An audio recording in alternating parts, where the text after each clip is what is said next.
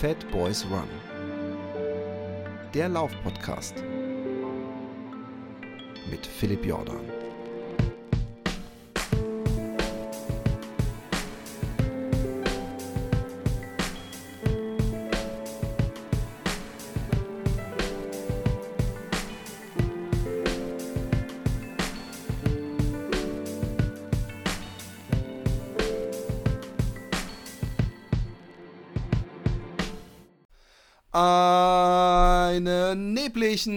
Morgen wünsche ich euch nicht, aber ich wünsche euch einen wunderschönen Tag, Mittag oder Abend, wann und wo auch immer ihr seid. Das Wetter ist diesig. Ich sitze im warmen Kämmerlein und ähm, freue mich, einen Podcast aufnehmen zu können und freue mich auch heute die zweite äh, Adventskalender-Lauf-Challenge-Tür zu öffnen und zwei Kilometer zu laufen, weil das ist noch die Distanz, wo ich momentan weiß, die schaffe ich easy peasy. Aber morgen wird es dann langsam spannend. Ich hoffe, ihr macht alle mit. Adventskalender-Challenge äh, oder Lauf oder wie auch immer ihr das hashtagt. Ähm, so viel zum tagesaktuellen Laufgeschehen bei mir. Ansonsten möchte ich euch darauf hinweisen, dass ich mit Lars äh, Schweitzer eine sehr unterhaltsame und wesentlich tiefgründigere Folge als geplant aufgenommen habe zu allem, was äh, uns unseren äh, nackten Leib ähm, äh, ergänzt zum Laufen. Also Laufausrüstung, Schuhe, äh, von Schuhen bis über Laufmaus und sonstige Unsinns- oder Nicht-Unsinns-Gadgets und aus persönlicher Perspektive. Und es gibt ein paar mega Sparfuchs-Tipps vom alten Schwob äh, äh, Lars. Für alle Patreonen äh, seit gestern online. Äh, vielen Dank für alle, die mich unterstützen. Und ähm, ich glaube, der Kaffee ist fertig bei meinem Gast zumindest. Oder, oder äh, äh, sie muss jetzt ausrücken für die Feuerwehr. Ich weiß es nicht. Ich habe mich nicht so genau informiert, was sie beruflich macht. Aber ich weiß, habe mich umso besser informiert, was sie läuferisch alles anstellt. Und da stellt sie doch eine ganze Menge an. Sie ist ähm, nicht nur die deutsche äh, Ultra-Trailmeisterin 2018 und 2019. Nein, sie hat äh, dieses Jahr auch äh, bei der WM die schnellste deutsche 100 Kilometer Ultrazeit aufgestellt. Ähm, herzlich willkommen aus dem wunderschönen, äh, äh, ich wollte schon sagen Schwabenland, aus dem wunderschönen Pfalz, äh, Pia Winkelblech. Ja, hallo, viele Grüße aus dem nebligen Kandel.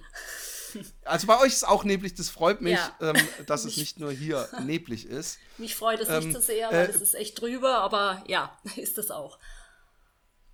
Ja, da, es reden immer alle über den tollen Herbst als, als Laufzeit, aber ich habe irgendwie das Gefühl, der Herbst, dieses Tolle am Herbst ist so, eine, so ein Drei-Wochen-Fenster und dann ist, ist vorbei. Ja, diese, äh, dieses Jahr ist es eh extrem, finde ich. Also es wird überhaupt gar nicht mehr hell. Und äh, ich glaube, bei uns ist das Problem auch, wenn wir so in der Rheinebene liegen, also wenn man ein Stückchen weiter Richtung Pfälzerwald fährt, dann kommt plötzlich irgendwo die Sonne raus. Aber hier bei uns in der Rheinebene keine Chance. Ja, das, äh, ich habe ja mal im Hochschwarzwald gelebt, äh, ähm, im Internat. Und da war es immer so, dass wenn man in Freiburg unten war, dass die Sonne geschienen hat. Und wenn man hoch in die Berge ist, ist man praktisch in die Wolken gefahren. Ja. Und das war auch immer sehr frustrierend.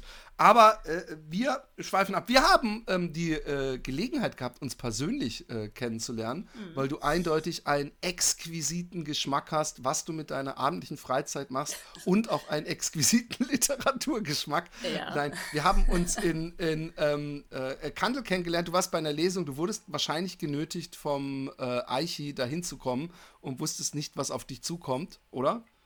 Ähm, naja, so letztendlich wusste ich nicht, was auf mich zukommt. Nein, ich war einfach neugierig auf dich und auf deine Lesung. Und ich arbeite ja so ein bisschen nebenbei am Wochenende im Eiches Laufladen und war deswegen da auch ein bisschen ah. involviert in das ganze Geschehen. Ach, ja, du warst da ja. Du warst praktisch verpflichtet. Du konntest da, du, du, du hast so abends gesagt, oh Schatz, sorry, ey, ich muss da echt hin, der Eichi, sonst, äh, das ist so ein Ding, äh, take it for the team und sowas. Nein, aber, ähm, nein, ich, ähm, dieser Umstand erfreut mich aber, denn ähm, dadurch ähm, äh, habe ich jetzt die Gelegenheit, unseren HörerInnen äh, eine tolle Athletin zu präsentieren. Und wie immer, auch wenn das vielleicht abgedroschen ist oder wenn, wenn ich ein echter Journalist, wenn man sagen würde, du machst es dir sehr einfach, aber ich finde es doch immer wieder interessant, überhaupt wie, du, wie bist du beim Laufen gelandet? Bist du so die klassische, ich war als Kind schon in der Leichtathletik oder äh, eine Spätzünderin, äh, obwohl du noch gar nicht so alt bist? Erzähl mal. Ähm, in dem Fall bin ich eine klassische. Ich war in der Leichtathletik in der Schule äh, aktiv. Dann, ja, mein Vater ist ähm, Läufer gewesen früher. So 10 Kilometer Halbmarathon-Distanzen hat er gemacht. Er hat mich dann immer mitgenommen auf die Wettkämpfe. Und so kam ich eigentlich auch zum Laufen. Also schon von Kindesbeinen an. Allerdings äh, eher so Kurzdistanzen. Also ich war dann auf der Bahn, die 800 Meter, die 400 Meter, mal 1000 Meter, so Sache. Aber nichts Längeres. Und ähm, das hat sich eigentlich auch durchgezogen, bis ich, äh, puh, ich muss jetzt selbst überlegen, bis 2014 eigentlich, ja. Habe ich immer gesagt. Jetzt, jetzt ja, dass jetzt ich nicht. unangenehm, weil jetzt interessiert mich, ja. wie alt äh, äh, du warst, weil ich denke jetzt an ein Kind oder eine Jugendliche oder an was muss ich denken? Äh, 2014? Wie alt ja. ich da war? Ja. Jetzt muss ich ja mein wahres Alter verraten. Ja, das habe ich gerade gedacht, so scheiße, Nein. das will ich gar nicht. Nein, aber war es im Lauf deiner Jugend, dass du von diesen Kurzdistanzen wegkamst oder war es noch vor zehn oder? Äh, es war schon im hohen Alter. Im hohen Alter, okay. Ja, im okay. hohen Alter. Ihr könnt ja mal ausrechnen. Also ich bin jetzt 47 und äh, 2014 kam dann die Ultradistanzen für mich erst aufs Tablett. Also davor bin ich noch nicht mal Marathon gelaufen, weil ich immer gesagt habe, also sowas Verrücktes mache ich nicht. Ich war immer erpicht drauf, äh, zehn, zehn, Kilometer schnell zu laufen und meine Zeit zu verbessern. Und ähm, also was wie Marathon, das ist viel zu lang. Also auch fürs Training viel zu aufwendig, das mache ich nicht. Das ist total lustig. Ja. Ich kenne so viele Leute, also ich kenne zum Beispiel auch hier einen sehr, sehr guten Läufer aus Utrecht, der regelmäßig auch eben bei so 10 Kilometer Dingern äh, Wind, gewinnt. Und äh, der hat auch immer gesagt, Marathon, äh, nee, so lang will ich doch nicht laufen. Und ich glaube, das kommt daher, dass natürlich diese Kurzdistanzler so am Limit laufen, dass die, diese Vorstellung, diese Qual noch länger äh, sich zu geben, natürlich äh, total beängstigend ist. und die dann irgendwann Marathon laufen mhm. und äh, da äh, ziemlich abräumen. Und ähm, ich meine, Wormsley ist vielleicht das bekannteste Beispiel, der kam ja auch nicht aus der Ultradistanz, mhm, sondern hat ja. sich da hochgehangelt. Ja. Es spricht vielleicht doch für die gute Schule der Mittel Mitteldistanz und kürzeren Distanz Leichtathletik, äh, um dann eben doch äh, später äh, noch abzuräumen. Ähm, erzähl mal, wie sich das dann entwickelt hat. Also du fandest Marathon, äh, äh, übrigens, ich habe den Satz auch mal gesagt, ähm, ist doch was für Bescheuerte oder so lang und das schaffe ich nie. Ähm, wie, wie kam dann doch der Moment, dass du dachtest, ach mein Gott, ein Marathon laufe ich doch mal?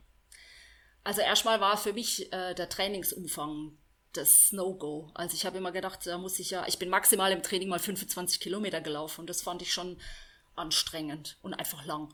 Und deswegen habe ich immer gesagt, äh, Marathon, da muss ich viel mehr trainieren, da muss ich viel länger trainieren. Und ich mache ja viele, viele andere Dinge noch gern, also wie Klettern, da war ich mal recht gut. Ich hatte ein Pferd, ich war Reiten und hatte tausend andere Dinge im Kopf. Deswegen war das für mich einfach vom Trainingsaufwand auch gar nicht vorstellbar.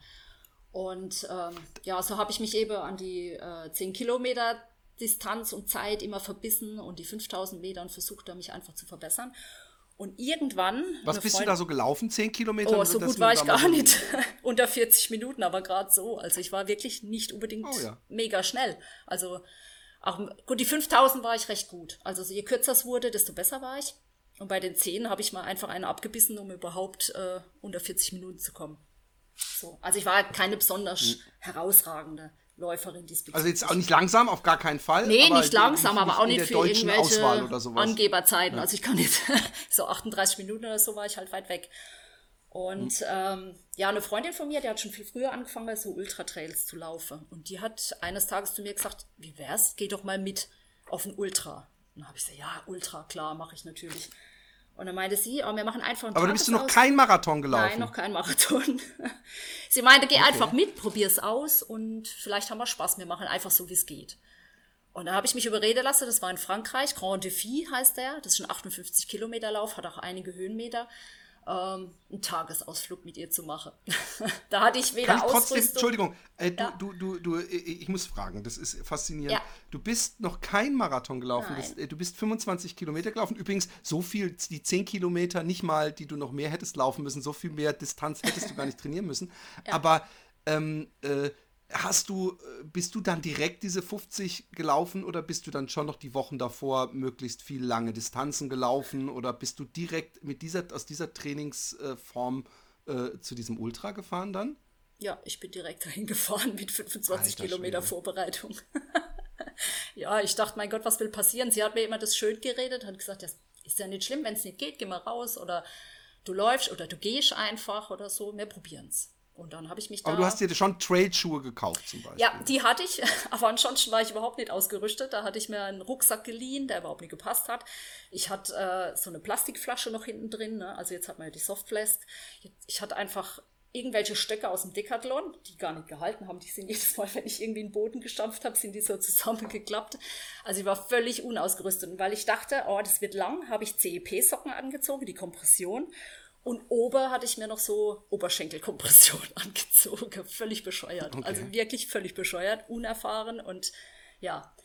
Und Aber sag mal kurz für gemacht. die Leute, die sich jetzt fragen, warum das bescheuert ist, weil es einfach äh, zu viel des Guten war oder äh, ja, was für einen Effekt ich, hatte das? Nach dieser, also ich habe auf der Strecke, glaube ich, sechs Liter getrunken, weil es einfach warm war und ich hatte Wassereinlagerung im Knie und da ist da nirgends anders irgendwo das Wasser hin konnte, außer ins Knie, weil alles andere komprimiert war, äh, habe ich mich total aufgerieben mit diesen Kompressionssocken, weil das war, also das Knie war dick. Ja, das kann ich mir vorstellen. Und dann kam ich da auch gar nicht mehr raus am Schluss. Also es war wirklich eine Erfahrung, die ähm, Scheiße. Ja, also wir hatten es lustigerweise in der Patreon, in ja. der Patreon-Folge gestern über ähm, da habe ich nämlich genau die Frage gestellt, ob diese Calves, ähm, weil, weil ich finde die Sockenteile von so Kompressionssocken manchmal nicht so angenehm wie normale Laufsocken. Mhm. Und dann habe ich mich gefragt, ob wenn man so Calves hat, ob das nicht unvorteilhaft für die Füße ist, weil da wird ja dann, da staut, staut sich ja dann das Blut ja. und da staut sich sowieso das Blut. Also du hast diesen Effekt praktisch, du hast aus, von zwei Seiten dein Knie praktisch äh, Folge. Ja. Äh, fließen lassen. Es war oh furchtbar, oh ja. Also und, ich trage die auch nie also wieder. Du hattest wunde Knie. Bitte? Du hattest also wunde Knie schon während des Lau dem, dem Lauf? Ja, da wo halt diese Strümpfe angefangen haben, ja. Das hat dann irgendwann ja. angefangen zu reiben. Bei Kilometer 40 oder 45 war das dann, ach wie, mit Messer reingeschnitten. Also es war wirklich offen. Aber erzähl doch mal, weil, weil wir wissen ja zwei Sachen. Ähm, Trail ist sowieso anstrengender als äh, die Kilometer auf der flachen Straße gelaufen.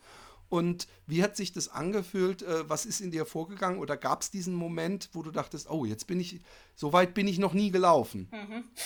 Weil du, du so bei, schon bei Kilometer 26 müsste der Moment ja rein mathematisch eingetreten sein. Ja. Aber äh, wie, wie, und, und, und irgendwann wirst du natürlich auch wie, in, äh, wie du sie selbst bezeichnest, verrückte oder viel zu lange Distanzmarathon ähm, passiert haben. Wie, ja. wie war das? Ähm, also es war, ja, das Tempo war ja grundsätzlich wesentlich langsamer als das, was ich schon so gelaufen bin.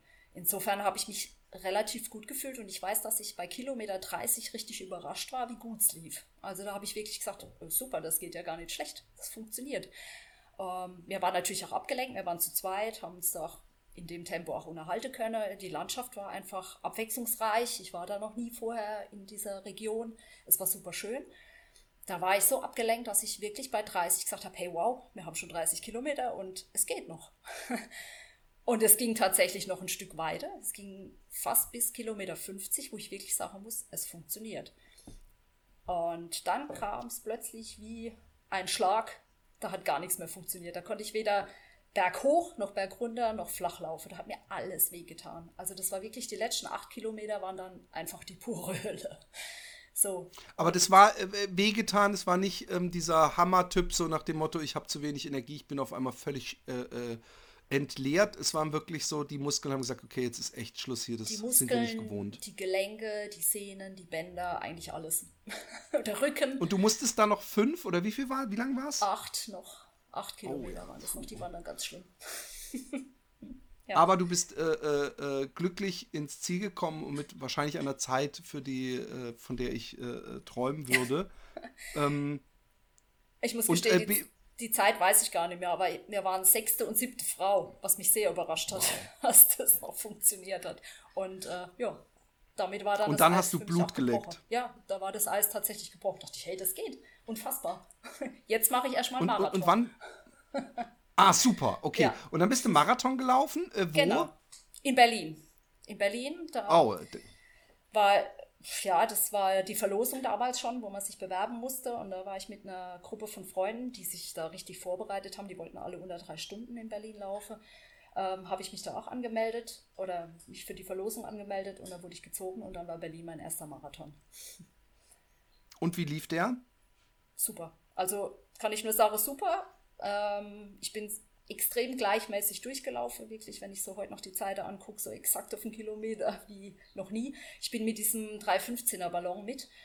Und ähm, Berlin ist halt äh, eine Strecke, sag ich mal, da steht an jeder Straßenecke stehen Menschen. Und die treiben dich einfach ins Ziel. Also diese Welle, diese Euphorie, die man da spürt, die Leute, die einem um einen rum sind, man, hat, man ist nie allein. Und äh, irgendwie hat mich das so durchgetragen, wo ich sagen muss, da habe ich mich auch gefragt, wo ist denn der Mann mit dem Hammer, den so viele beschrieben haben. Es lief mhm. Bombe. Also da war ich super zufrieden und total happy. Ja. Also ich habe nur den, ich habe bis jetzt immer nur den, ich habe jetzt einfach keinen Bock mehr, Mann, äh, getroffen oder den, ja. du bist eindeutig verletzt, ja. Mann. Diesen Hammermann, äh, obwohl ich weiß es nicht, vielleicht merkt man es in dem Moment auch einfach nicht. Vielleicht sagt einem die Schwäche auch, dass man keinen Bock mehr hat und in Wirklichkeit hätte man sich einfach äh, ein bisschen füttern sollen, ein paar Kilometer vorher. Ja. Äh, weißt du noch die Zeit? Also nicht, dass wir Zeiten, ähm, aber ich finde es interessant, äh, weil du ja praktisch von dieser Entwicklung umso mehr Distanz, umso erfolgreicher wurdest du. Ja. Ähm, weißt du noch die Zeit? 3,14 bin ich da gelaufen. Super, mhm. super. Super. Ja, da war ich sehr zufrieden, es war echt toll. Hat es dich dann irgendwie äh, äh, gereizt, die, die Drei-Stunden-Marke vielleicht in Angriff zu nehmen eigentlich? Das hat mich dieses Jahr oder seit letztem Jahr reizt mich das erst, weil ähm, ich habe den Marathon ja eigentlich recht gut gefinisht und war sehr zufrieden und dann aber war ich doch eher auf dem Trip, dass mir diese Ultra-Trails gefallen haben. Und das heißt, ich habe mich da gar nicht mehr so auf den Marathon vorbereitet oder die im Fokus gehabt, sondern ich habe dann eher die Ultra-Trails gehabt.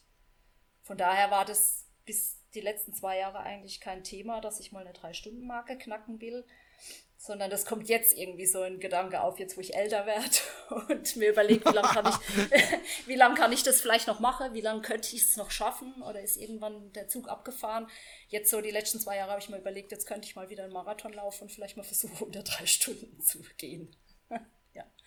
Das finde ich aber übrigens wirklich das Schöne an, an ähm, unserem Sport, dass man auf so viele verschiedene Seiten angreifen kann, in Anführungszeichen. Ja. Also man kann ja auch einfach nur auf Distanz gehen, also so 24-Stunden-Läufe und solche Geschichten. Mhm. Oder äh, ähm, eben auf Schnelligkeit. Schnelligkeit und Distanz geht auch. Und ähm, ich, ich finde das sehr faszinierend. Ähm, war das, sind wir jetzt schon da Richtung 2018 oder sind wir noch vorher? Also hast, bist du noch viele Trails gelaufen, bevor du äh, bei der Ultra Trail äh, äh, Deutschen Meisterschaft gewonnen hast. Ja, da bin ich einige Trails gelaufen. Zu der Zeit habe ich parallel, also ich habe so das Hindernislaufen entdeckt für mich damals. Jetzt ist es OCR, damals hieß es ja, ich weiß auch nicht, Hindernislauf, sowas à la Mediator oder No Guts, No Glory, sowas. Das habe ich immer wieder mit eingebaut, weil ich durch das Meinst du, meinst du diese, Entschuldigung, ich kenne, äh, ich kannte jetzt die beiden Namen nicht, die du sagtest. Sind es diese Viking oder Tough Viking, Mudder oder so? genau. Fisherman okay. Friend ist der große, okay, ja, für, am Hockenheim. Für Leute, die sich unnötig einfach verletzen wollen. Genau, genau die sich Denke ich da immer, ich bin eine Wurst. Ich habe da echt Angst, dass ich, dass ich da zu viel ja. unnötige äh, äh, ja, wie nennt man es, Kinderspielplatz-Actions mache. Und ich bin nicht mehr Kinderspielplatz-Alter. Aber ähm, ähm, ich will das nicht, das soll nicht äh, äh ähm, ich weiß, es gibt bestimmt viele Hörer, die das machen und ich habe da größten Respekt vor. Ja. Äh, ich meide es einfach nur, weil ich immer denke, ich komme dann immer aus dem, aus dem Tritt, weil ich bei so einer Station dann warten müsste. Und das ist ja das, was ich mag am Laufen, dieses Warmsein. Mhm. Und eben, äh, äh, äh, warum muss ich mich einsauen und mich verletzen und mir Aua tun? Ähm, ich finde mich auch so einen taffen Typen. Aber die hast du dann eine Weile gemacht äh, äh, und auch versucht mit richtig mit Gewinnen und so? Ja, also eigentlich ähm, kam das, weil ich ja früher auch intensiv geklettert bin und gelaufen bin. Und irgendwie war ah. das für mich damals eine Kombination. Also so Laufen, Klettern, ein bisschen Kraft noch dazu. Ich war noch nie extrem schmale Läuferin, habe schon immer Muskulatur gehabt und das hat einfach gepasst. Und da habe ich ein paar Stück gemacht, einfach so aus Spaß und ich habe eigentlich alle gewonnen bisher. Und ich, an denen ich teilgenommen habe, weil es einfach liegt. habe mich natürlich auch Krass. oft. Ey, aber dann finde ich. Ja. Ja böse verletzt bei den Dingern. Also tatsächlich, das war jetzt schlussendlich auch der Grund, weswegen das ein bisschen ins Abseits gerückt ist. Ähm, da gebe ich dir vollkommen recht, es ist nicht ungefährlich. Aber ich muss sagen, übrigens ganz kurze Info, ähm, weil es sonst so wirkt, als würde ich dich immer total rude unterbrechen und als würd, oder als würdest du erst total spät reagieren. Wir haben eine leichte Verzögerung für die Hörer, nur damit die das wissen. Dadurch ergeben sich manchmal so komische Doppelpausen, dass, dass du mhm. verzögert merkst, dass ich kurz was zwischenfragen will. Äh, das nur am Rande. Ähm, ich finde es total faszinierend, dass es etwas gibt, wo du praktisch äh, ja mit deinen äh, Vor äh, Qualitäten, die du dir angeeignet hast, praktisch alles gewinnst und dass es dich trotzdem, dass du nicht denkst, so, hier bleibe ich jetzt, hier, hier äh, richte ich es mir häuslich ein und äh, äh, äh, halte die Hand auf und ich meine, da verdient man ja auch ein bisschen Geld und ich meine, Gewinnen an sich ist jetzt nicht, es gibt echt schlimmere Sachen im Leben als Gewinnen.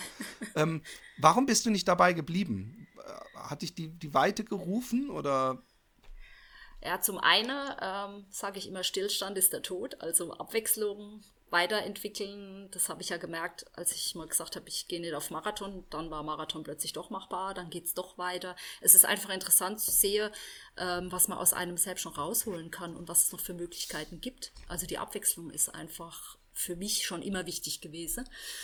Ähm, und zum anderen war es eben die Verletzungsanfälligkeit. Also ich ähm, habe das mal ganz stark gespürt, als ich äh, Damals habe ich mich qualifiziert in diesem Hindernis, in dieser Hindernisszene für die Europameisterschaften im Hindernislauf. Das war in Holland, in, ich weiß nicht, wie man es ausspricht, Nibbenjägen oder so.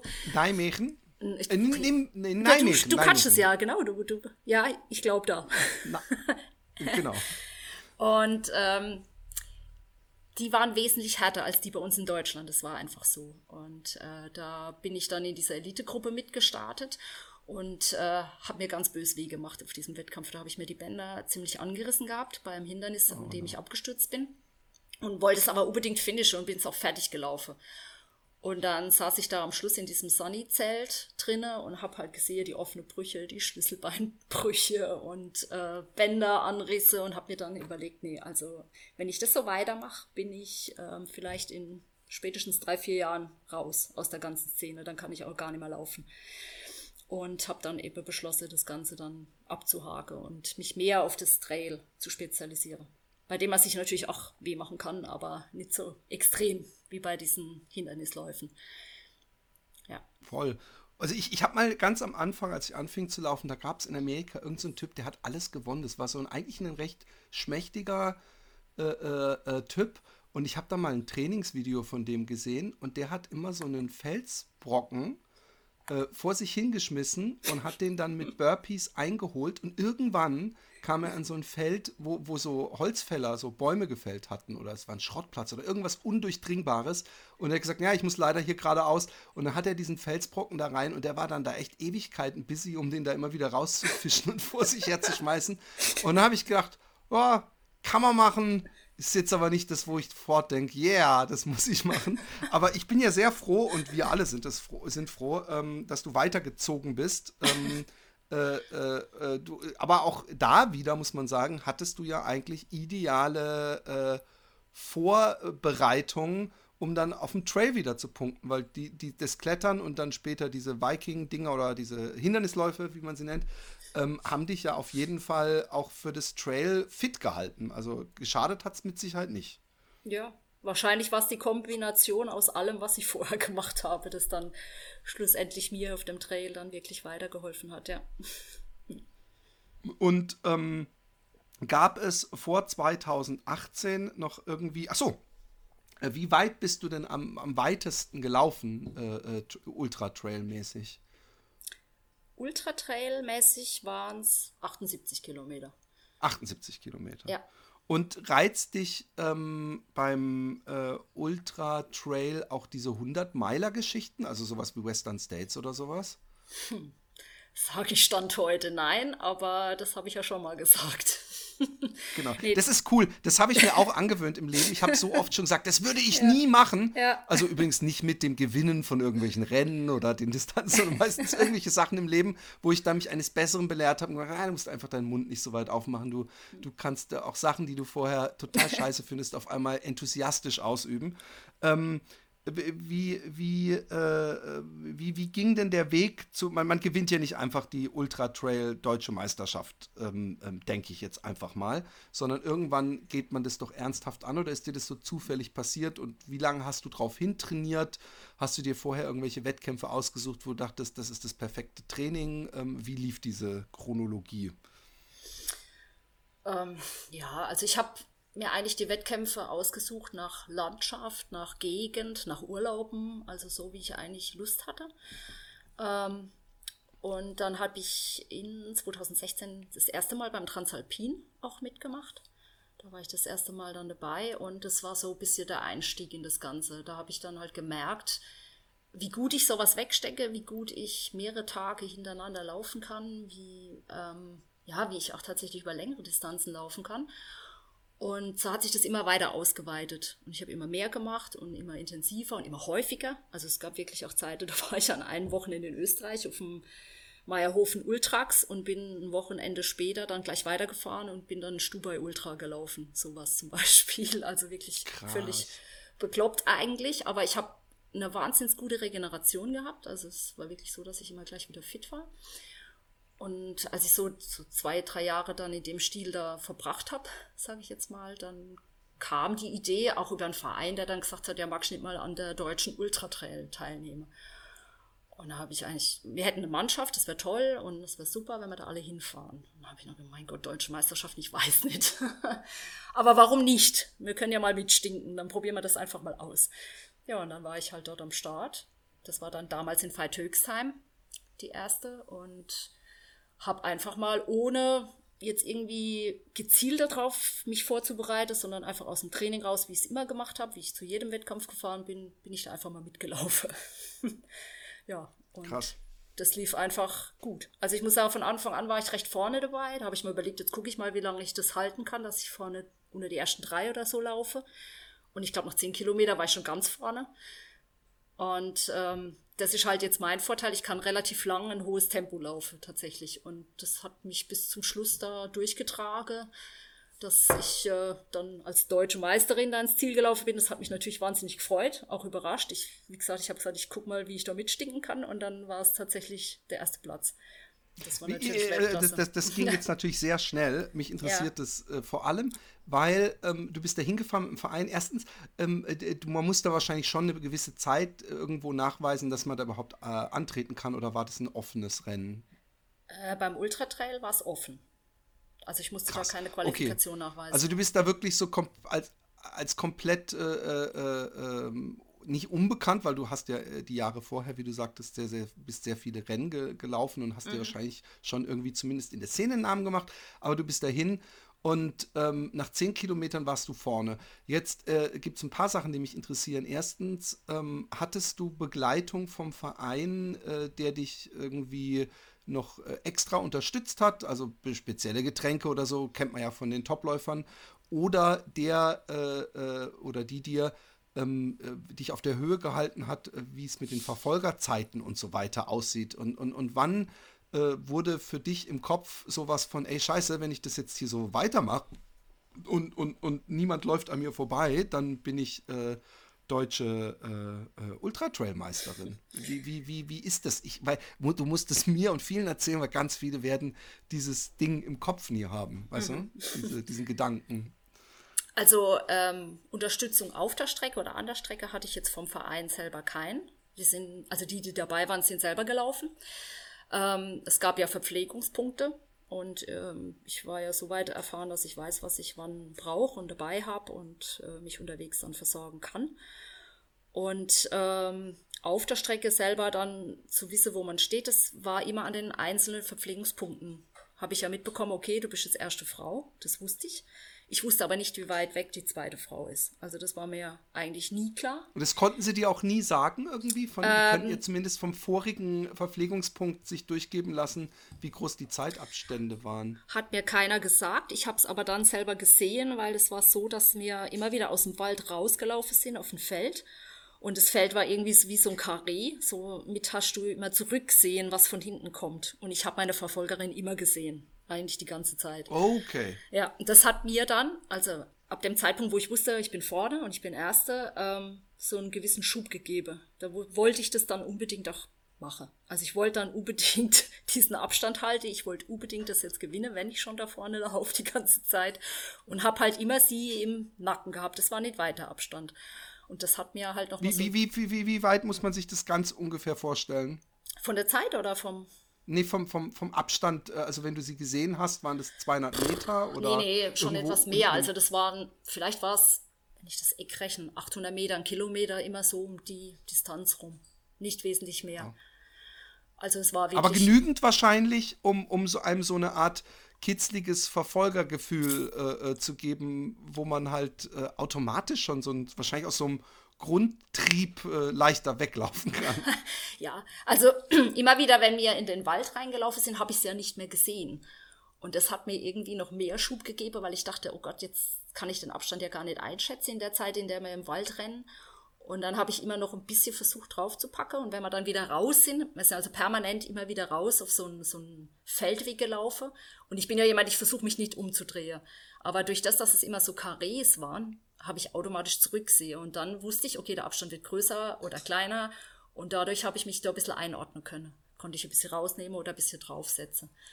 Ja, so war das eigentlich bis zum Schluss. Sie hat Krass. dann ein bisschen nachgelassen. Ich habe das dann gesehen, als man dann ganz am Ende ging es relativ lang, so ein Feld entlang. Und da habe ich gesehen, dass der Abstand größer wurde. Und das gibt natürlich dann ein bisschen Sicherheit und Mut dann nochmal da, dass es vielleicht wirklich reicht. bis zum Ende. Krass. Ja. Krass, das mit dem Wald ist ja total interessant. Also wenn man Sicht, Sicht hat auf seine Verfolger und den ja. Wald, äh, den kann natürlich auch, ich weiß nicht, ob du diese Scott Jurek äh, äh Bücher gelesen hast, der hat ja ähm, um ähm, mit ganz besonders viel äh, äh, Eifer hat er immer seine Lampe nachts ausgemacht, damit diejenigen, die er verfolgt, ihn nicht, nicht sehen, sehen genau. und hat die dann erst kurz davor, bevor er sie überholt hat, angemacht, damit die dann gleich so demotiviert und alles sind. Und wahrscheinlich hat, hattest du Angst, dass deine Verfolgerin mit dem Wald immer das macht, dass sie aus dem Wald kommt, so für Scheiße, die ist ja auf einmal ganz nah. Ähm, äh, lustig, lustig. Ja. Ähm, ja, dann hattest du gewonnen.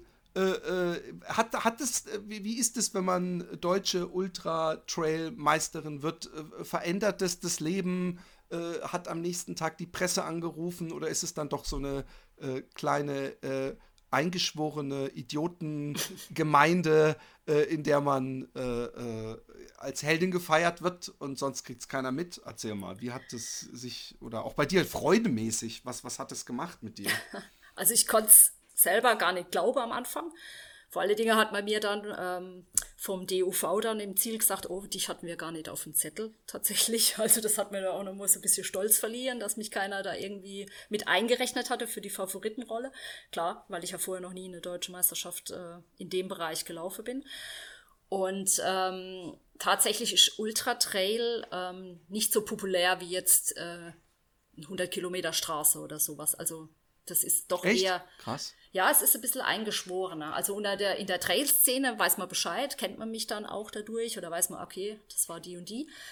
Aber ähm, da muss ich jetzt kurz ausholen. Deswegen bin ich jetzt auch mal auf die 100 Kilometer Straße gegangen, weil mir jemand vom DLV mal gesagt hat, ähm, wenn du eine echte Ultraläuferin sein möchtest, musst du einmal die 100 Kilometer auf der Straße gelaufen sein. Das ist dann auch vom DLV anerkannt und ähm, ist es messbarer wie ein Ultratrail, weil Ultratrails haben ja unterschiedliche Distanzen, ja. unterschiedliche Höhenmeter. Es ist doch nicht ganz so populär wie diese Standard-Leichtathletik-Distanzen. So, und genau, das war damals klar im Verein, als ich zurückkam, jeder, oh Gott, ja, sie hat's gepackt. Und da war ich natürlich hier in der Gegend, hat's jeder gewusst, war in der Zeitung stand. dann hatte ich plötzlich hier ein bisschen einen Namen und ich war im DUV ein bisschen bekannter, das stimmt schon.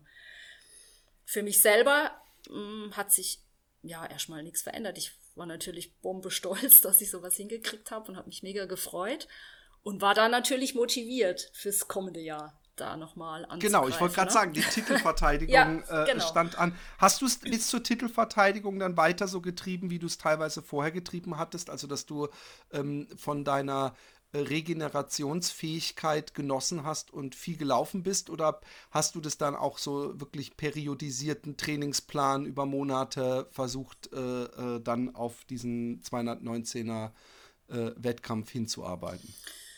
Ähm, ja, ich war noch nie so ein Periodisierer. Also ich habe immer für mich trainiert und ohne Plan. Ich war einmal ein Jahr bei Michael Arendt, aber ansonsten habe ich immer selber gebastelt und habe ähm, dann auch mich auf 2019 selber vorbereitet. Wahrscheinlich, ich weiß nicht, ob es richtig war oder nicht. Ich habe einfach weitergemacht. Naja, die, die, die, ja. ich würde sagen, der Erfolg. ja, ja, natürlich. der Erfolg hat dafür gesprochen, klar. Aber ich bin halt ein Mensch, der auch viel läuft, wie es Spaß macht. Oder zumindest war ich das vorher. Und äh, da weniger nach Trainingspläne und Umfänge und so weiter gearbeitet habe, sondern so, wie ich mich gefühlt habe. Und das habe ich tatsächlich ja. auch für die zweite deutsche Meisterschaften gemacht. Ich habe einfach dann Wettkämpfe als Vorbereitung genommen und habe mich da einfach, ja, wahrscheinlich nicht wie ein Profi vorbereitet. Das ist einfach bei mir so gewesen. Ja, und. Okay, äh, ich, bin, ich bin gespannt. Nachher einer der ähm, Hörer, ein Hörer war es, glaube ich, hat ja gerade zu Trainingsumfängen und so Fragen, aber die wollen wir dann am Ende äh, gesammelt äh, äh, beantworten. Aber mich interessiert trotzdem, du bist, du kommst natürlich aus einer äh, Leichtathletik-Schule. Ja. Also ich gehe mal davon aus, dass äh, wenn du sagst, ja, ich, ich, was ich übrigens sehr sympathisch finde, ähm, ähm, ich ich laufe einfach so, ich laufe schon immer und ich laufe viel und wie es mir halt Bock macht und nehme halt diese Wettkämpfe auch als Trainingsläufe, dass du trotzdem ein gewisse, über ein gewisses Grundwissen verfügst und nicht jetzt dreimal in der Woche einfach nur einen langen Lauf machst, sondern wahrscheinlich auch irgendwo äh, guckst, dass du dein Tempo drin hältst, also Intervall Klar. oder irgend sowas machst du auch schon, ne? Ja, natürlich. Ich beschäftige mich natürlich auch mit Trainingslehrern äh, und habe natürlich bei anderen auch geguckt, wie trainieren die und habe viele Bücher gelesen und habe ja selber auch schon viel Erfahrung gemacht, genau. Und ähm, was auch schon immer in meinem Training drin war, das war ein bis zweimal pro Woche Bahntraining, Intervalltraining, Tempotraining, also keine Frage. Es ist jetzt nicht so, dass ich wirklich, wie du jetzt gesagt hast, dass ich dann einfach sage, oh, die Woche gehe ich mal dreimal laufen, weil ich gerade Dusch drauf habe, sondern schon auch ähm, ja etwas gezielter, ähm, aber halt früher ohne Plan. Du musst dazu sagen, seit einem Jahr trainiere ich jetzt nach Plan. Oh, Aber, okay, da kommt, ja. das wird ja interessant. Das genau. wird sehr interessant. Weil ähm, ich der okay. Mensch bin, der immer, eben weil ich auf Regeneration und so ja damals keine wirkliche Rücksicht genommen habe. Ich habe ja wirklich das ganze Jahr über Wettkämpfe gemacht. Ich habe immer trainiert, wie ich, weil ich halt immer Lust hatte und weil es bei mir auch funktioniert hat, weil mein Körper das einfach weggesteckt hat und schnell regeneriert hat. Und somit hatte ich das äh, Periodi Periodisierung, was du angesprochen hast, ja nie so wirklich betrieben, dass ich gesagt habe, okay, jetzt ist Saisonende, jetzt mache ich mal ein bisschen weniger und dann mache ich wieder, baue ich wieder auf oder so, sondern ich habe eigentlich durchtrainiert. Immer. ja. Was ich, ich ganz persönlich, also ich weiß, dass es Train, trainingswissenschaftlich, Lars wird mir das auch bestätigen, natürlich nicht immer das Schlauste ist. Ich glaube aber, wenn jemand seinen Körper so gut kennt und so viel Erfahrung hat, äh, dass das auch völlig cool ist, weil ich, ich weiß noch, dass ich irgendwann mal gelesen hatte, nach einem Marathon muss man mindestens vier Wochen Pause nehmen. Und ich dachte, das kann man doch so pauschal gar nicht sagen. Es gibt, mhm. es gibt Leute, die laufen fast jeden Tag Marathon. Der Norman ähm, äh, ist zum Beispiel jetzt in Berlin so eine sieben Tage, sieben Marathons Challenge genau. gelaufen genau. oder sowas. Also es gibt, es gibt genügend äh, äh, und ich finde, man muss dann auch nicht immer sagen, es gibt immer noch Verrücktere, sondern ich glaube einfach, man müsste ehrlicherweise und fairerweise sagen, es gibt Leute, die einfach äh, besser im Training sind und bei denen es halt einfach läuft. Und mhm. ich, ich sehe dann auch nicht immer ein, dass man sich an Zahlen festhält und sagt, ja, aber das kann nicht gut sein. Du musst auch ab und zu eine äh, äh ne, ne Woche einlegen. Ähm, ich habe oft durch längere Pausen eher Form eingebüßt als neue okay. Kraft gewonnen. Mhm. Aber das ist, ist eine sehr individuelle Geschichte und ich finde zum Lauftalent, ja, es gibt Leute, die schnell laufen wie du äh, und Leute, die nicht so schnell laufen wie ich, aber Lauftalent ist vielleicht auch äh, Regenerationsfähigkeit in einer gewissen Weise, weil das ist das Einzige, was ich dann auch schon geschafft habe, dass ich lange Distanzen, viele Tage hintereinander laufen konnte, ohne komplett einzubrechen und das mhm. ist halt immer eine Formsache, denke ich. Ähm, okay, du bist angetreten ähm, beim zweiten Mal. Äh, äh das ist natürlich ein ganz anderes Gefühl, weil dann kommt man hin wahrscheinlich und fühlt sich von allen angeguckt äh, und wahrscheinlich, dass alle denken, oder man denkt es zumindest, dass sie denken, oh, da ist sie, die muss ich schlagen. Ähm, war das eine komplett andere äh, Erfahrung dann? Also bis auf, dass es mehr Kilometer waren, 14 Kilometer mehr? Hm. Ja, definitiv war das eine andere Erfahrung. Also, das kann ich wirklich sagen. Ich bin ja jemand, der eigentlich relativ wenig nervös auf einen Wettkampf antritt, egal ob das jetzt eine Meisterschaft ist oder ein normaler Erfolgslauf. Ähm, ich freue mich da immer drauf. Ich bin immer sehr entspannt. Und da war ich zum ersten Mal richtig nervös. Also da hatte ich den Druck vorher, weil überall liest man dann, ah, die amtierende Deutsche tritt an, ähm, wird sie es nochmal schaffen und auch im eigenen Verein waren dann so Wetten abgeschlossen, ob ich es nochmal pack und das war, ja doch, tatsächlich, also das wurde richtig hochgeheizt bei uns. Da waren nämlich noch zwei. Hat man dir auch durchgespielt, wer gegen dich gewettet hat und wer für? ich, mir hat das nicht gesagt. Zwei, drei weiß ich, die gegen mich gewettet haben, ja. Aber ich mag sie trotzdem. ähm, sie ja. dich aber wahrscheinlich nicht mehr. ja. Kommt drauf an, wie viel die gewettet haben. ja. Also es waren dann halt noch zwei Mädels bei mir im Verein, die auch angetreten sind. Da war dann auch die Frage, wer von uns dreien vorne ist. Also jetzt nicht unbedingt, wer überhaupt gewinnt, sondern wer von uns drei die schnellste ist. Jeder hat irgendwie mit jemand anders zusammen trainiert und dann war das halt so eine ja, schon richtig hochgeputscht, so die Spannung. Und ich muss sagen, da war es zum ersten Mal so, dass ich auch die Nacht vorher nicht geschlafen habe, weil ich total nervös war. Und dachte mir, das kann nicht sein, jetzt reg dich nicht auf, lauf einfach, weil wie immer, was, was willst du ändern? Es passiert dir nichts. Aber ich war wirklich unterschwellig so aufgeputscht, dass ich wirklich nervös war vor dem Wettkampf, tatsächlich. Ja, und das kenne ich Jetzt weißt du, wie es den Normalsterblichen geht. Ja. Nicht umsonst äh, habe ich das ja auch in manchen Comics und Geschichten schon. Das, also für mich war, ich finde auch, es hat auch mit der Wichtigkeit der Rennen zu tun. Ich bin auch Marathon ja. und Ultras gelaufen und habe bestens geschlafen, aber ich glaube, wenn man das erste Mal, und ich meine, ich kann mir gar nicht vorstellen, wie das ist, wenn man einen Titel verteidigt, dann ist natürlich die, die Nervosität. Hast du ein Ge Ge Geheimrezept oder was machst du dann, wenn du dann um 11 Uhr merkst, ich werde immer wacher anstatt müder? Ich trinke Bier. das, das, hilft mir okay. immer eigentlich runterzukommen, höre ein bisschen gute Musik und versuche dann einfach an was anderes zu denken. Also den Lauf visualisiere ich schon immer vorher, aber ich versuche es nicht die Nacht vorher zu machen oder den Abend vorher, sondern Tage mhm. vorher, wo ich mir das ein bisschen mental vorstelle, wie das wird und so. Und an dem Abend versuche ich an was anderes zu denken, damit ich schlafen kann. Und das funktioniert natürlich trotzdem nicht so gut, wie man es sich äh, erhofft. Aber äh, wahrscheinlich kriegt man doch ein paar Stunden Schlaf und das reicht ja. ja. dann irgendwie, wenn man der Woche vorher gut geschlafen hat. Man sagt ja auch, die, äh, nicht die Nacht vorher, sondern die davor ist die wichtigste, dass man die geschlafen genau. hat. Genau. Ja. Ja, aber wenn man das jetzt zu oft sagt, dann sind wir alle in der Nacht davor genauso nervös, weil wir uns selber nervös machen. weil man da schlafen das, das müssen wir geheim halten und ja. den Leuten immer am Ende ihrer Läuferkarriere erzählen.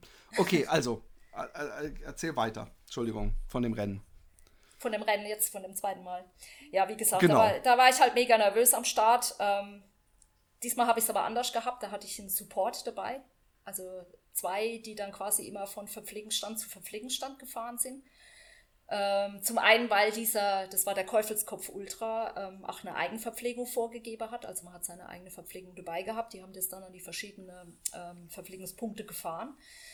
Ähm, und zum anderen, weil ich dann wirklich auch ein bisschen Unterstützung hatte, die dann mir gesagt haben, ah, wie weit bist du jetzt von der zweiten Frau weg? Das, was wir eben vorhin besprochen haben vom ersten Mal, habe ich jetzt ein bisschen mhm. ja, professioneller gemacht. Und, ähm, Aber du warst von Anfang an schon wieder weggelaufen oder wie, ja. höre ich das richtig? ja, tatsächlich. Okay. Also relativ schnell war ich dann weggelaufen. Und da frage ich mich dann halt immer, ist es jetzt richtig so zu machen? Weil ähm, ich kenne das ja von der kürzeren Distanz, da bleibt man erstmal hinter dran und guckt mal, was die vorne dran machen, zieht ein bisschen Energie von denen mit und geht dann am Schluss vorbei. Aber bei den Ultras die wichtigen Ultras, die ich jetzt hier gelaufen bin, bin ich eigentlich immer weggelaufen und habe halt gedacht, ja, es wird schon gut gehen, wenn ich das Tempo halte. Aber ich nehme an, du hast bist läufst dann in der Pace, von der du weißt, dass du sie bis zum Ende laufen kannst einigermaßen oder geht es auch erstmal, ich setze mich jetzt vom Feld ab und finde dann meine Pace? Also schon in einem Pace, den ich denke, dass ich bis zum Ende, wenn alles gut geht, dass ich den halten kann, ja. Ja. Also zwischendurch, als mal, wenn man mal ein bisschen versucht ähm, wegzulaufen oder so, dann gehe ich auch da ein Ticket runter. Aber in den beiden Rennen war es jetzt tatsächlich so, dass ich einfach den Pace gelaufen bin, in dem ich mich noch, noch relativ wohl fühle, wenn man das so sagen kann, in einem Wettkampf, ja. Und äh, da war ich eigentlich dann, wie gesagt, bei dem Käufelskopf auch von Anfang an relativ schnell weg vorne und hatte da aber, weil das viel im Wald war, eben keinen Überblick, wie weit dann die Verfolgerinnen, die Verfolgerinnen dann hinter mir sind. Das konnte ich am Anfang noch gar nicht so einschätzen. Ja, und das war eigentlich ein Lauf, der mir mehr gelegen hatte als beim ersten Mal, weil der war teilweise echt durch unwegsames Gelände ging, also so richtig steil bergauf, steil bergunter, durch Strecken, wo man dachte, da ist gar kein Weg, geht's hier wirklich lang. Also das war ein bisschen technischer, ein bisschen anstrengender als das in Veit Höchstheim damals. Und ich glaube, sowas liegt mir dann noch ein Ticke mehr. Von da hatte ich. ich wollte gerade sagen, die Klettermaxe oder ja. wie, nennt man das denn? Kletter, Klettermaxine, äh, die du in dir hast, äh, kommt dann ja perfekt äh, zur Geltung. Ja. Und das Cross-Affine, dass ich halt gern durch schwere Böden laufe und sowas, das war dann schon dort optimal für mich, die Voraussetzungen. Ja. Und da war es halt dann so, dass ich ja wirklich zwei Leute dabei hatte, die von Verpflegungsstand zu Verpflegungsstand gefahren sind und die haben mir immer wieder gesagt, äh, wie viel Abstand ich habe oder dass es genügend Abstand ist. Ähm, da war ich eigentlich relativ sicher.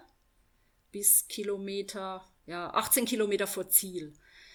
Da stand dann meine zwei Supporter und ähm, ich habe mir dann auf dem Weg dahin, ich habe ja mal meine eigene Verpflegung dabei gehabt, die ich dort überall deponiert hatte und habe mir da ein alkoholfreies Bier hingestellt, auf das ich mich tierisch gefreut habe. Schon die ganze Strecke lang dachte ich, oh ja, ein Schluck alkoholfreies Bier, da freue ich mich wahnsinnig drauf. Und ähm, noch ein Stück Schokolade und das war jetzt so mein Plan. Man motiviert sich ja immer von Verpflegungsstand zu Verpflegungsstand. Ich ja. habe das dann auch immer so in Etappen dann mir gedacht. Und habe ich mich so wahnsinnig darauf gefreut. Und dann bin ich an diesem Verpflegungsstand gelaufen und dann haben die zwei mir gesagt, oh, oh, du musst unbedingt Gas geben. Die ist nimmer weit weg, die zweite Frau. Du hast, die sieht auch noch frisch aus und die hat gefragt, wie weit du weg bist. Also gib Gas. dann habe oh, ich alles, alles stehen lassen, nichts angerührt, bin so wie ich war, noch mit halbleerer Flasche weitergelaufen und bin die letzten 18 Kilometer also wäre ich gern mal stückleweise mal am steilen Anstieg gegangen. Ich habe alles durchgerannt. Ich war so. Alter ich dachte Schwede. nur, das kannst du jetzt nicht loslassen. Du musst jetzt weitergehen.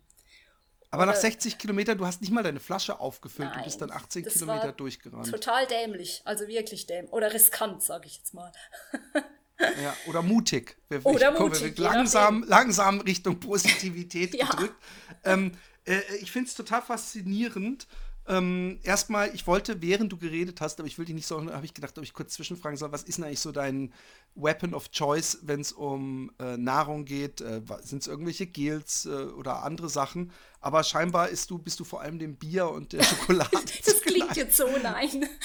nein, das war ein Scherz. Ich habe mir das schon gedacht, das war halt so ein, so, wenn man, das wär, hätte jetzt auch eine Cola sein können, die man ja. sich dann äh, bei ja. der letzten äh, Posten gönnt. Und bei dir ist es halt das Bier. Bei mir wäre es übrigens die Cola. Und, ähm, äh, äh, äh und dann durch Racen. Kam sie dir noch mal näher? Hattest du da auch die Möglichkeit, äh, dich umzudrehen oder zu gucken in irgendeiner ich Weise? Habe mich nicht umgedreht, aber der Witz war ja im Ziel. Das war ja das Gemeine. Ich hatte über eine halbe Stunde Abstand. Da schon. Und die haben das nur gesagt, um, damit ich nicht nachlasse. das war ja das Fiese. Nein. Ich bin ins Ziel gekommen und sagte, oh, die müsste jetzt gleich nach mir kommen. Das kann nicht weit sein. Und dann habe ich gesagt, wo ist sie denn? Und dann habe ich gesagt, ja, ja, die hat mindestens eine halbe Stunde Abstand zu dir gehabt und sah auch nicht mehr so frisch aus. Und dann habe ich gesagt, das war jetzt gemein. Das war wirklich sowas also ich, ich, von ich weiß gemein. Nicht, wie man das einordnen soll, weil einerseits könnte man sagen, hey, perfekt, die haben alles aus dir rausgeholt. Ja. Andererseits könnte man sagen, ey, so gesund und erträglich und angenehm waren diese 18 Kilometer, nee. wo du auch die Höhen hochgelaufen bist, nicht. Das hätte man mit so einem Bier, der Schokolade und etwas gemütlicher, wäre das ein richtig schönes Erlebnis gewesen. Ja, vielleicht. ja, ja. Es war so eine Mischung aus, ähm, ich hasse euch und äh, ja, war vielleicht gut, wer weiß, wie ich vielleicht das angegangen wäre, keine Ahnung. Aber es war schon. Aber die hatten ja in dem Moment immer noch das Bier und die Schokolade, von daher zu böse konntest du denen auch nicht sein, weil sonst ja. hättest du ja dein deine äh, Siegerinnenbier nicht äh, trinken können. ja. ja, das war Obwohl, schon so. Jetzt interessiert es mich, ich bin ja kein Alkoholtrinker. Ähm, äh, wenn du dich so lange jetzt auf dieses alkoholfreie Bier gefreut hast und dann kommst du an, gewinnst und bist im Ziel, geht man dann eigentlich nicht, sagt man nicht direkt, ja, dann gehe ich, äh, dann nehme ich, trinke gleich ein richtiges Bier. Ja, in der Regel als schon, ja. das hat okay, man ja auch verdient. Okay. Also ich, ich bin jetzt, ich trinke nicht viel Alkohol. Ich trinke ab und zu gern mal ein Bier. Also zum einen zum Einschlafen vorm Wettkampf und als Belohnung nach dem Wettkampf. Das ist so eigentlich die Regel. und gern alkoholfreies Bier nach dem Training, weil ich immer denke, oh, das habe ich damals gelernt vom Eichi, dass das isotonisch ist und besser wie jeder Apfelsaft und je, wie jedes äh, äh, Dextroenergen-Trinkgetränk Hey, trink ein Apfelschorle ist auch isotonisch. Ja, natürlich. Ich, ich, äh, Apfelschorle ist das, das heilige Läufergetränk. Nein, äh, Blödsinn. Es mag durchaus sein, dass ein Bier mehr Nährstoffe drin hat. Ja, und Apfelsaft, Apfelsaft verträgt auch nicht jeder. Das ist halt für den Magen nicht so gut. Und ich vertrage es ehrlich gesagt nicht so gut. Deswegen ist ein alkoholfreies okay. Bier für mich einfach besser. Ja. nee, ist ja auch völlig cool. Es sollte auch überhaupt gar kein. Mich hat es eher interessiert, ähm, weil ich nicht wüsste, ob ich nach äh, 78 Kilometern schnellen Laufens, ähm, wenn ich dann ein Bier trinken würde, aber ich trinke, bei mir, ich, ich kriege Wirkreiz bei jedem Bier, was ich trinke. Echt? Das nur am Rande. ja, ich trinke gar kein Bier, auch mit Wein und so trinke ich auch nicht. Ja, ähm, ich auch und äh, dann stelle ich mir halt vor, ob es einen dann gleich völlig umbügelt. Also, dass man, dass es dann äh, zu heavy ist. Aber ich bin da, wie gesagt, auch nicht wirklich ähm, ähm, up to date. Du bist aber, bist du durch diese Geschichte in der Nationalmannschaft für Ultralaufen gelandet? Oder? Nee. Nee, ich bin da auch gar nicht gelandet, sondern ich bin in der Nationalmannschaft Ultra ähm, für die 100 Kilometer gelandet. Dann genau. Zwei Jahre später. Und zwei Jahre später. Ja. Weil dann kam erstmal ein, äh, ähm, also 2019 ähm, hattest du äh, diese Ultra äh, äh, Trail-Meisterschaft gewonnen, mhm. ähm, zum zweiten Mal. Und äh, 2020 hat sie wegen äh, Corona nicht stattgefunden, genau. nehme ich an. Genau. Und 21 auch nicht, oder? Ich muss jetzt selbst überlegen. Ich glaube, ein, nee, 21 lag der Termin ungünstig. Da war ich beim Transalpin gemeldet. Ah, okay, okay, okay. Und, musste mich entscheiden. Äh, mhm. Und dann dachtest du an die Worte dieses DUV-Typen, ja. der gesagt hat, um eine echte Ultraläuferin zu sein, musst du 100 Kilometer Straße laufen. Ich finde es eine seltsame äh, äh, Aussage. Ich verstehe sie irgendwo. Was mich übrigens am meisten überrascht, ist das, was du vorhin sagtest, dass die Trail-Community kleiner und eingeschworener sei als die, die 100 Kilometer auf der Straße laufen. Ich habe immer das Gefühl, dass diese Ultra-Straßenlaufszene so das, das äh, das letzte Haus in der Irrenanstalt ist, um es mal positiv zu sagen, ja. Und äh, äh, äh, auch wieder so eine ganz andere und dass die Trail äh, äh, Haus momentan das Haus ist, wo die lauteste Party gefeiert wird und die meisten Leute hinwollen. Aber das scheint dann äh, der Eindruck mich. Nee, das, das stimmt schon. Es ist ja so, dass die Trail-Szene sich in den letzten Jahren wahnsinnig äh, entwickelt hat und wahnsinnig groß geworden ist. Das ist schon richtig so. Und es gibt ja tausende von Trailläufen und äh, auf der Straße 100 Kilometer, vielleicht zwei oder drei im Jahr.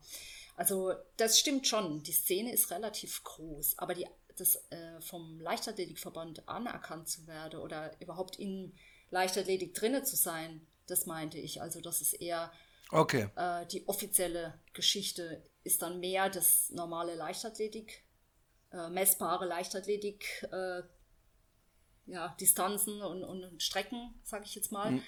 Und das inoffizielle Partyleben, das Trail, die Trail-Szene, das ist wieder eine andere äh, Reihe. Okay, okay. Ich habe es dann vorhin nicht richtig verstanden. Es ging dir so ein bisschen auch um, um diese Anerkennung in der, äh, wo du ja auch herkommst, äh, verständlich, genau. deswegen diese Punkte und alles aus der Leichtathletik-Szene. Und ich bin ähm, ähm, auch einmal in meinem Leben 100 Kilometer gelaufen und äh, äh, habe hab schrecklich schmerzhafte Erinnerungen daran.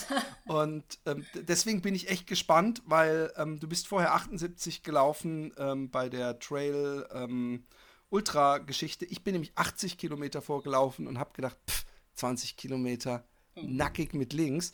Und äh, das war eine Fehleinschätzung. Ging dir die 100 Kilometer, um das mal äh, äh, direkt vorwegzunehmen, auch so easy weg wie die anderen? Oder hast du dann gemerkt, okay, scheiße, ist doch ganz schön lang? Also zumal ich habe vor den 100 immer einen riesen Respekt gehabt, schon vorab. Also ich weiß ja, wie viel 10 oder 20 Kilometer Unterschied in einem Trail schon sich auswirken können. Von daher dachte ich immer, okay, 100, das ist schon einmal eine Nummer. Ähm, klar, dachte, wenn du mal 75 gelaufen bist, sind ja nur noch 25. Ja, aber, ja. aber auch wiederum nein. Ne? Und deswegen war ich da schon mit dem entsprechenden Respekt am Start. Ich hatte vorher mal 50 gelaufen auf der gleichen Strecke, an der die deutsche dann deutsche Meisterschaft stattfand, also in Ubstadt Weiher. Und das sind ja Runden, die da zu rennen sind. Also man läuft ja da auf einer 5-Kilometer-Runde, bei 50 Kilometer eben zehnmal. Ja, doch, das ist ja das Nächste, was das Mentale kommt ja hier auch noch ganz stark dazu. Oh mein Gott. Ähm, bin ich im Februar, was glaube ich, 50 Kilometer eben auf dieser 5-Kilometer-Runde gerannt. Hab da schon festgestellt, okay, das Doppelte wird schon wirklich spannend. Keine Ahnung, wie das wird. Man läuft ein bisschen langsamer, aber es wird ja nicht leichter dadurch. Und die 100, da war wirklich bei Kilometer 70 der Punkt erreicht, wo ich sagen muss, jetzt wird's blöd. Richtig blöd. Richtig. Also das genau war, wie bei mir. Ja, bei 70 auch. wollte ich eigentlich aussteigen beim ja. Taubertal und habe mich dann dummerweise von Micha überreden lassen. Und diese Aber 30 Kilometer waren mindestens nochmal 60 Kilometer lang. Vom Gefühl, gell? Ja, genau. Ja, ganz schlimm. Aber äh, äh, äh ich habe eine viel ähm, äh, dankbare Aufgabe gehabt, weil ich musste einfach gerade in ein Ziel laufen und du musstest, ähm, äh, also es hat alles seine Vor- und Nachteile, aber ähm, wenn man dann so auf Schnelligkeit und mit Verfolgern und so verkompliziert es natürlich, wenn da 50 und 100 Kilometer Läufer auf der Strecke sind. Mhm. Und ähm, man verliert den Überblick und es ist natürlich, wie du gerade selber sagtest, mental total ermüdend. Wie hast du das, äh, hast du da vorher dir einen Plan zurechtgelegt? Vielleicht auch irgendwie, dann höre ich mal äh, ein Hörbuch oder äh, dann äh, versuche ich mich anders abzulenken oder so? Also bei einer Deutschen ist ja leider kein Kopfhörer erlaubt, also da hatte ich nichts oh. dabei. Ich hätte gerne meine Musik gehabt, mit der ich mich dann nochmal hochziehen könnte, aber das war ja schon von vornherein äh, verboten. Ähm, auch beim Trail übrigens, also das ist immer nicht erlaubt. Äh, insofern hatte ich da nichts, was ich mich irgendwie ablenken konnte. Ähm, für mich war, also ich wusste, meine Familie kommt, meine Eltern, meine Freunde, ähm, die hatten gesagt, sie kommen irgendwie gegen Nachmittag, so und so und so viel Uhr. Und wir sind diese 5-Kilometer-Runde gelaufen. Mir ging es bei 70 mega schlecht. Ich hatte es mit Magen. Ich hatte keine Lust mehr. Ich wollte einfach raus. Also tatsächlich auch der Gedanke aufzuhören. Habe auf diese Uhr geguckt, diese große, die da an dem einen Punkt hing und dachte, oh Gott, in 10 Minuten kommt meine Familie. Das kann ich jetzt nicht machen. Ich muss weiterlaufen. und äh, dann bin ich nur deshalb, tatsächlich in dem Moment nur deshalb weitergelaufen. Weil ich dachte, ich kann die jetzt nicht enttäuschen. Wenn die jetzt kommen und ich, ich bin raus, das ist ja total bescheuert. Also quäl dich weiter, tu es einfach. und habe nochmal, ich glaube noch mindestens zwei Runden, also nochmal zehn Kilometer, echt gelitten, aber die kamen dann und die haben mit Puschel, mit Sekt, äh, haben sie, sind sie am Rand gestanden, haben geschrien, gejubelt, äh, Plakate gehabt und was weiß ich was. Das hat mich dann so motiviert, dass ich aus diesem Loch dann wieder rauskam und konnte den Rest noch vollends fertig laufen, obwohl ich körperlich und mental eigentlich zerstört war. Also das war richtig toll. Und was das dann nochmal ausmacht, wenn man nochmal so von außen nochmal so eine Motivation kriegt, das ist wirklich faszinierend, ja. Das war richtig schön. Was ist Puschel? Solche. Was, was ist Puschel? Puschel, ähm, diese Cheerleader. Wie nennt man die Dinger? Ah, okay, ja, ja, jetzt kapiere ich es. Okay, ja, ja, ja, ja. Keine Ahnung. Äh, äh, wahrscheinlich ist das die richtige Bezeichnung und ich wusste, ja, ich kannte sie Ich habe keine nicht. Ahnung, wie man sie ähm, nennt.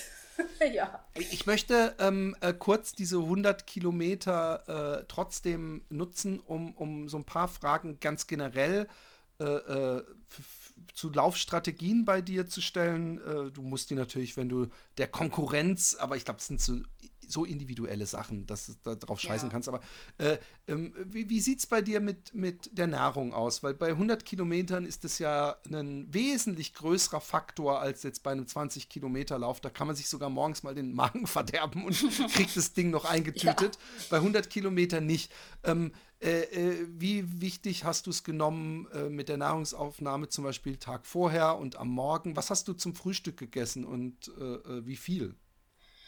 Ähm, also generell, das hast du ja schon mitgekriegt, ich äh, lebe seit 30 Jahren vegetarisch, seit einem Jahr jetzt vegan. Also insofern muss ich da auch ein bisschen gucken, was ich dann zu mir nehme. Habe aber da für mich ähm, entsprechende Riegel gefunden, die, die ich äh, während des Laufs nehmen kann, auch gut essen kann. Für mich ist wichtig, dass ich während dem Lauf äh, feste Nahrung zu mir nehme, also nicht nur Gels oder fast ausschließlich Gels, sondern mhm. immer wieder probiere alle Stunde zumindest einen halben Riegel zu essen, auch wenn ich keinen Hunger habe, dass der Magen einfach was zu tun hat. Ähm, gegen Aber Ende, ist es nicht ein bisschen, äh, Riegel, Entschuldigung, ähm, ein halber Riegel ist doch vom Nährwert wahrscheinlich nicht genügend, um die Energie, die du pro Stunde verbrennst, äh, wiederzugeben. Oder meinst du zusätzlich zu Sportgetränken und Gels? Oder ist wirklich ein halber Riegel? Genau, ah, zu, okay. zusätzlich zu dem, was ich im Getränk drin habe, zusätzlich zu dem, äh, was ich, also ich nehme noch so Amino, Fläschchen sind das, die nehme ich noch zusätzlich, mhm. also Eiweiß, damit ich da ein bisschen äh, die Muskulatur dann auch unterstützen kann. ich ernähre mich die Tage davor gut. Also ich bin jetzt nie auf Diät oder so, sondern ich esse gut, ich esse gern. Und das äh, habe ich auch eine Grundlage dann einfach. Morgens zum Frühstück gibt es bei mir beim Ultralauf auch ein Müsli, also Haferflocken, ähm, dann mit Reismilch, ähm, mit allem Mögliche drin, mit Obst und Banane, Gemüse, äh, Gemüse sage ich, Banane, Obst, alles Mögliche dann habe ich da drin. Also dass ich eine gute Grundlage habe einfach. Und während dem Lauf eben die Riegel, die Aminosäure und Gels. Und das reicht mir tatsächlich. Ich habe noch ein paar Nüsse als da liegen. Aber du hast gar keinen äh, Höhepunkt, dass du irgendwo mal denkst, so jetzt eine Avocado oder irgendwas was Deftiges. Weil, weil nee, man ist ja viele, viel Zeit, also selbst wenn man so schnell läuft wie du, ist man ja doch einige Stunden unterwegs und es gibt ja durchaus Leute, die sagen, hey, ich brauche dann einmal kurz so, so zwei Bissen Pasta oder irgendwas. Also du bist wirklich nur mit diesen Riegeln gelaufen und, und den Gels. Und Salztabletten habe ich noch gehabt, muss ich dazu noch sagen, ja. Ähm, beim Ultratrail habe ich öfter das, die Gelüste nach was ähm, Herzhaftem, nach Salzigem. Aber bei diesen okay. 100 Kilometer, da bin ich so fixiert, auch auf die Zeit, die ich dann laufe. Da laufe ich konstant, wenn es geht, mein Tempo und versuche das nicht abreißen zu lassen sodass ich da überhaupt, muss ich ehrlich gestehen, gar keine große Gelüste habe, sondern da funktioniert es einfach. Also da funktioniere ich und da funktioniert auch die Ernährung. Da habe ich überhaupt keine Zeit irgendwie auf irgendwie Gelüste oder sowas. Also wenn ich das so beschreiben kann. Im Ultratrail ja, definitiv. Da hätte ich mal Lust auf eine Pizza oder mal äh, ja irgendwie was mit Salz oder mal ähm, Orangen oder sowas. Aber bei den 100 Kilometer, bei den zwei, die ich jetzt gelaufen bin, war ich mit dem zufrieden, was ich mir da hingerichtet habe. Ich habe mir auch wo bist, du, wo bist du vorher gelaufen, die, die 100 Kilometer? War das auch schon im Jahr davor dann? Oder wann, nee. wann bist du? Ähm, ich bin 50 Kilometer im Frühjahr, also im Februar gelaufen. Dann die 100 in Upstadt-Weiher und dann nochmal die WM im gleichen Jahr, im August dann in Berlin, nochmal 100 Kilometer. Ah, das waren so meine, okay, die WM. Die WM. Ähm, genau. wo, wo du die schnellste Deutsche warst, mhm. ähm, war in Berlin. Und waren das auch Runden oder war das ein, ein Rundkurs, ein großer? Oder wie, wie war das? Das waren auch Runden. Das waren äh, allerdings 7,5 Kilometer. Also das heißt, Uhu. der Weg war etwas länger zum Verpflegungspunkt, weil es gibt ja immer nur einen Verpflegungspunkt auf, der, auf dem Stück. Und äh, die Einstiegsrunde 2,5 war eine kleine Runde und dann ist man auf diese 7,5 gegangen, die man dann, glaube ich, 14 Mal oder so durchlaufen hat. Ja. Und wie lief das im Vergleich zu deinen ersten 100? Also ich kann sagen, exakt gleich. 70 Kilometer schlimm, Magenprobleme, mir ging es nicht gut, ich wollte raus. und äh, ansonsten vom Tempo her war ich exakt wie die, wie die ersten 100. Ich habe eine Viertelminute oder so verloren. Ähm, und von den Gefühlen, die da aufgekommen sind, habe ich mich ähm, einfach etwas sicherer gefühlt, weil ich es schon einmal gemacht habe. Also beim ersten Mal ist man ja noch so ein bisschen unsicher, reicht es, kriege ich das zu Ende, passt es, macht der Körper das mit. Und da war in Berlin dann so, dass ich gewusst habe, okay, es geht, also kannst du es auch leisten. Und habe dann im Prinzip das Ganze nochmal abgespult mit den, wie gesagt, bei Kilometer 70 genau den gleichen Magenproblemen, genau der gleiche Einbruch und habe es dann auch zu Ende gelaufen in, in etwa der gleichen Zeit wie damals. Ich muss gerade an den Hubert äh, Beck denken, der ähm, nicht nur kennst du vielleicht äh, Trainer ist, sondern auch Bücher geschrieben mhm. hat und äh, den Taubertal 100 äh, organisiert und der hatte so, eine, äh, so ein Briefing am Abend vor dem Taubertal und äh, wo er sehr lange darauf einging, ähm, warum die Verpflegungsstationen bei denen so bestückt sind, wie sie bestückt sind, mhm. nämlich mit Kartoffelbrei, mit äh, so Elektrolyten und Chiasamenzeugs und allem möglichen und meinte eben, weil eben ab einer bestimmten Kilometerzahl der Magen eines äh, Ultraläufers äh, wie so ein Babymagen ist. Mhm. Und ähm, dann, ich habe auch versucht, mir diesen Kartoffelbrei wirklich bei jeder Station reinzufegen. Bei mir ist dann irgendwann so, ich habe dann keinen Bock mehr zu essen und, und, und dann komme ich in eine Negativ-Spirale äh, ja. zurecht, weil ich dann immer weniger Bock habe zu essen und nicht kapiere, dass wenn ich was esse, dass die gesamte Stimmung besser werden würde. Aber ich frage mich, ob dieses, äh, dieses Problem, was sich jetzt zweimal vorgetan hat, ob das nicht so die Stellschraube ist, wo du mal gucken musst, ähm, nicht, dass ich dir jetzt hier Tipps geben will, äh, äh, wie käme ich dazu, aber ähm, dass vielleicht so ein Kartoffelbrei bei Kilometer 60 oder so äh, oder so leicht verdaulichere Nahrung Ja. vielleicht äh, dir, dir, dir das erspart, dass du dich bei Kilometer 70 so, so scheiße fühlst. Mit Sicherheit, also dass es was bewirken kann, auf jeden Fall. Das werde ich die nächsten Jahre dann nochmal ausprobieren. Weil da, da ist jetzt, geht meine Frage hin, äh, bevor wir zu der, eigentlich ist es nur eine äh, und die ist schon halb gestellt, die man verwenden kann von den Hörerfragen. Aber ähm, äh, wie, äh, wie sieht es jetzt weiter aus? Äh, weil greifst du jetzt wieder, geht es jetzt wieder zum Trail oder ist diese Straße für dich etwas, wo du noch mehr erreichen möchtest?